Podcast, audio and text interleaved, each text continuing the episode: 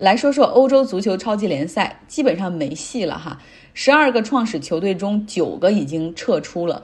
那么现在只剩下最初的那个发起球队皇家马德里以及巴塞罗那和尤文图斯了。皇马的主席弗伦蒂诺说：“他们不能说撤出就撤出，我们都是有这种 banding contracts，都是有合同的哈。我很懂他们，现在是因为球迷的压力太大了才要离开，但我还是希望超级联赛能够进行下去。就是他不准备认输哈，而且他认为剩下那九支球队迟早也会回来的。”对于超级联赛，西班牙媒体和球迷的反应比较平静，没有像英格兰球迷那样啊去集会抗议，也没有英国政客那种痛骂和媒体的批评。主要是因为西班牙正在举行地方选举，进入到了关键的拉票阶段。像马德里的当地议会选举就会在五月四号投票。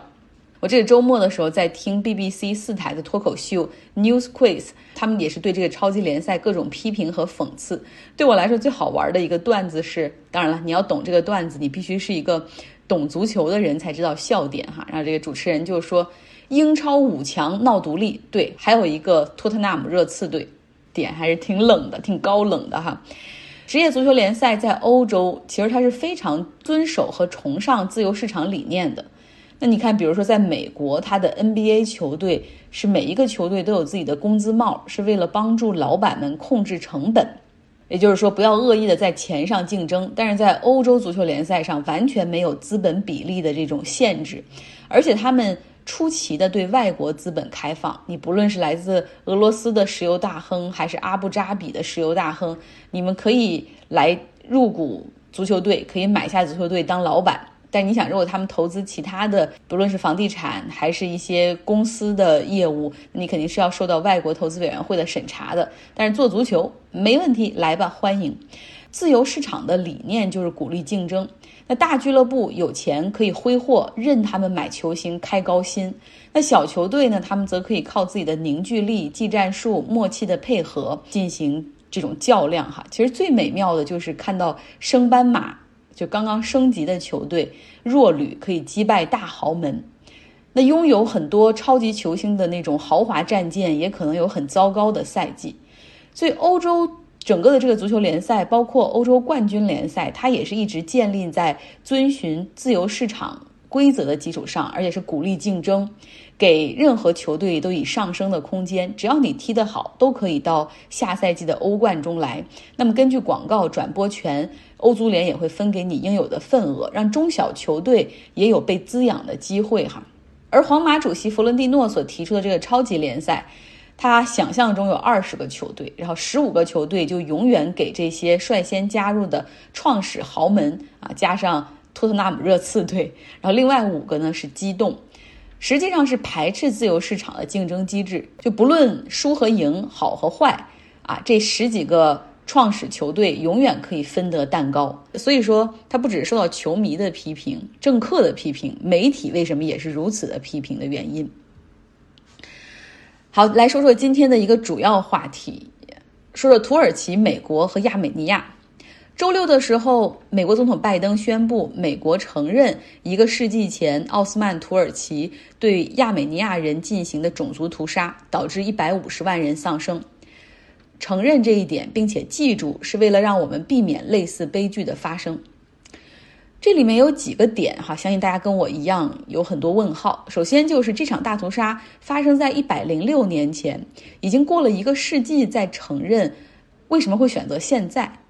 第二个问题就是奥斯曼土耳其这个放下罪行的帝国已经不复存在了。那批评他的话，土耳其会感觉到不舒服吗？第三个问题就是一百零六年前到底发生了什么？好，我们来逐一解答。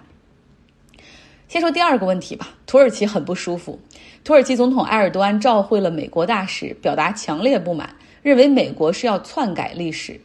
现代土耳其一直不承认大屠杀的发生，他们认为那是一个悲惨的年代，亚美尼亚人死了，土耳其人也死了，因为一战嘛，每一个民族都为那场战争付出了代价，而他们认为就是死亡的亚美尼亚人绝对没有一百五十万那么多，全世界只有三十个国家承认这场屠杀的存在，你美国现在要带一个什么头？所以埃尔多安是很生气哈，他认为这是一场别有用心的挑起已经沉寂了一个世纪的争论，完全是要把这个东西 politicalize 用于政治的目的。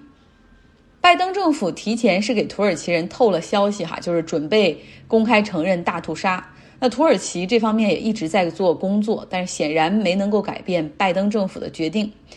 最值得一提的是，拜登已经上任三个月了，这还是他第一次和埃尔多安通电话哈，也反映了拜登有意在疏远土耳其和埃尔多安。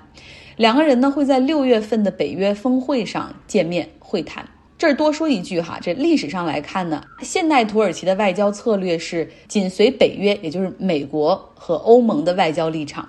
但是埃尔多安的政府他做出了外交战略的转变，就要减少对欧美的关注，因为你对欧美关注，你永远都是他们的小弟。他们的策略是要增强土耳其在地缘政治，尤其是在中东北非以及亚洲地区穆斯林国家中的话语权，来提升自己的这种影响力。哈，希望自己能够成为伊斯兰世界的老大，精神层面上恢复奥斯曼土耳其帝国的辉煌。那我们再来回答第三个问题：一九一五年到一九一七年之间究竟发生了什么？来，请出亚美尼亚这个地方出场哈，它位于高加索地区。现在呢，它的邻国是格鲁吉亚、埃塞拜疆、土耳其。但是在二十世纪初的时候，高加索地区只有两个大的帝国，一个是沙俄 （Russia，罗刹国），另外一个是奥斯曼土耳其。那亚美尼亚的这个国家的历史呢，它实际上是一直被征服、被侵占的一个过程。比如说，历史上曾经被波斯、拜占庭、蒙古、奥斯曼土耳其占领。哈，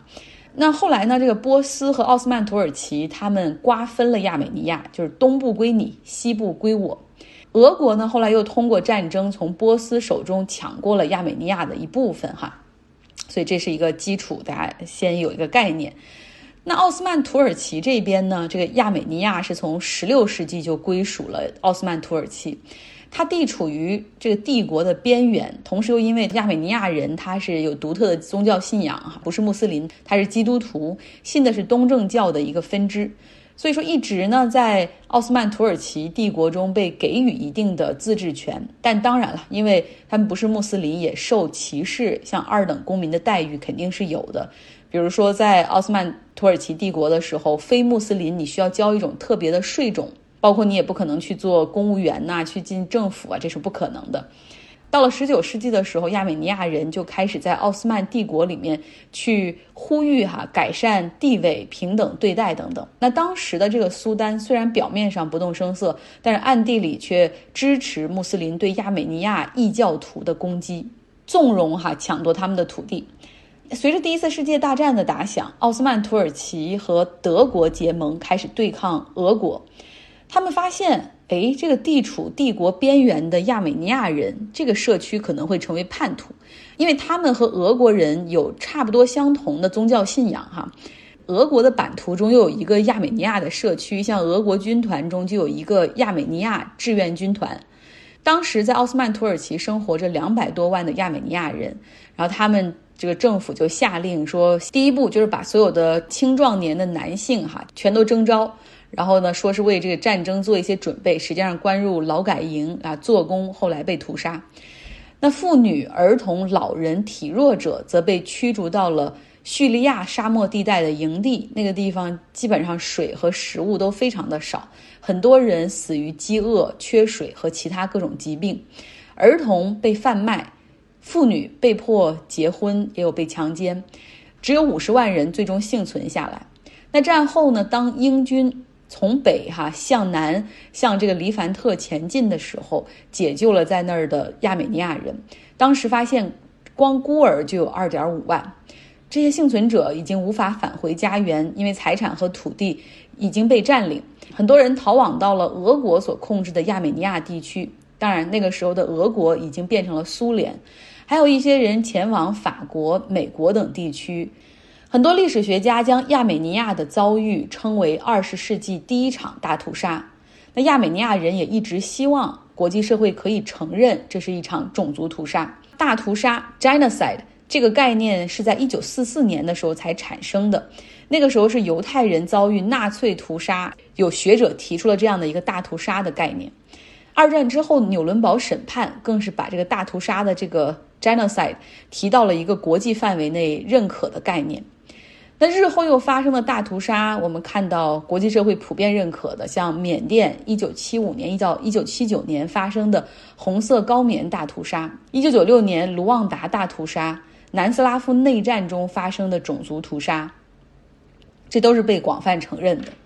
那么，关于亚美尼亚的这个大屠杀，在美国承认之前，全球大概是有三十个国家承认，呃，大概有俄罗斯、法国、加拿大、巴西、德国、意大利、瑞典等等，让更多的国家承认亚美尼亚人曾经。遭遇过大屠杀是幸存者家属们所一直努力而且希望的，因为努力了这么久哈，这个世界上仍有很多人不知道他们的遭遇，也不清楚这段历史，所以现在美国承认这是一个奥斯曼土耳其犯下了这样的种族屠杀对亚美尼亚人，不可能用这个去惩罚土耳其，然后你也没有办法去把这个推到国际法庭上去起诉谁。其实更重要的是一种承认历史，同时美国做出的这样的一个决定，它有这样的一个。position 会让更多的人去了解和认识这个历史，这也就是亚美尼亚大屠杀幸存者家属们的一些希望。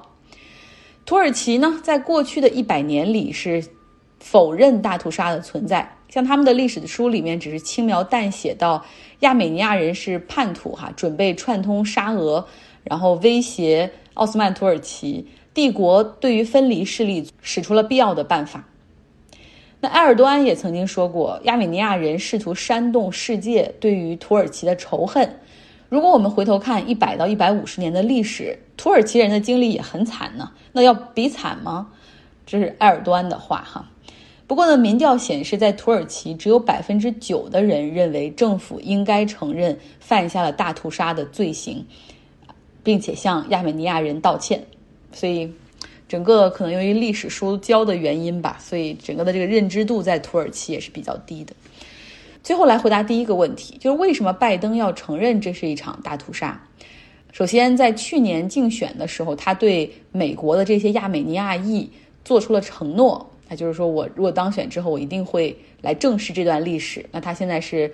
兑现了他的承诺。而第二个原因呢，就是拜登和埃尔多安从来也不是朋友。在二零一六年，土耳其发生军事政变，试图推翻埃尔多安之后，哈，但是未遂。埃尔多安事后就指责这所有的一切都是生活在美国的那个，就是那个宗教领袖 Glam 他的幕后指使，并且要求美国交出他，然后引渡他回土耳其受审等等。那美国当然不可能啦，当时拜登是副总统。更重要的是，近几年埃尔多安和普京走得很近，从俄罗斯还购买了军事装备，让整个北约都很难堪。那也是时候回敬一点颜色给埃尔多安了。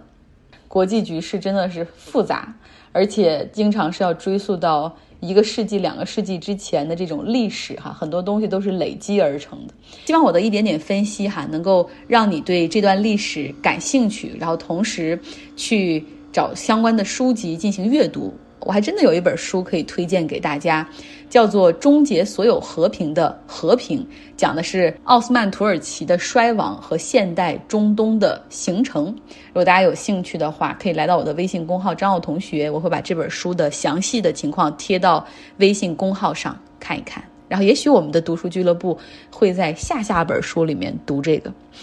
好了，今天的节目就是这样，希望你有一个愉快的周一。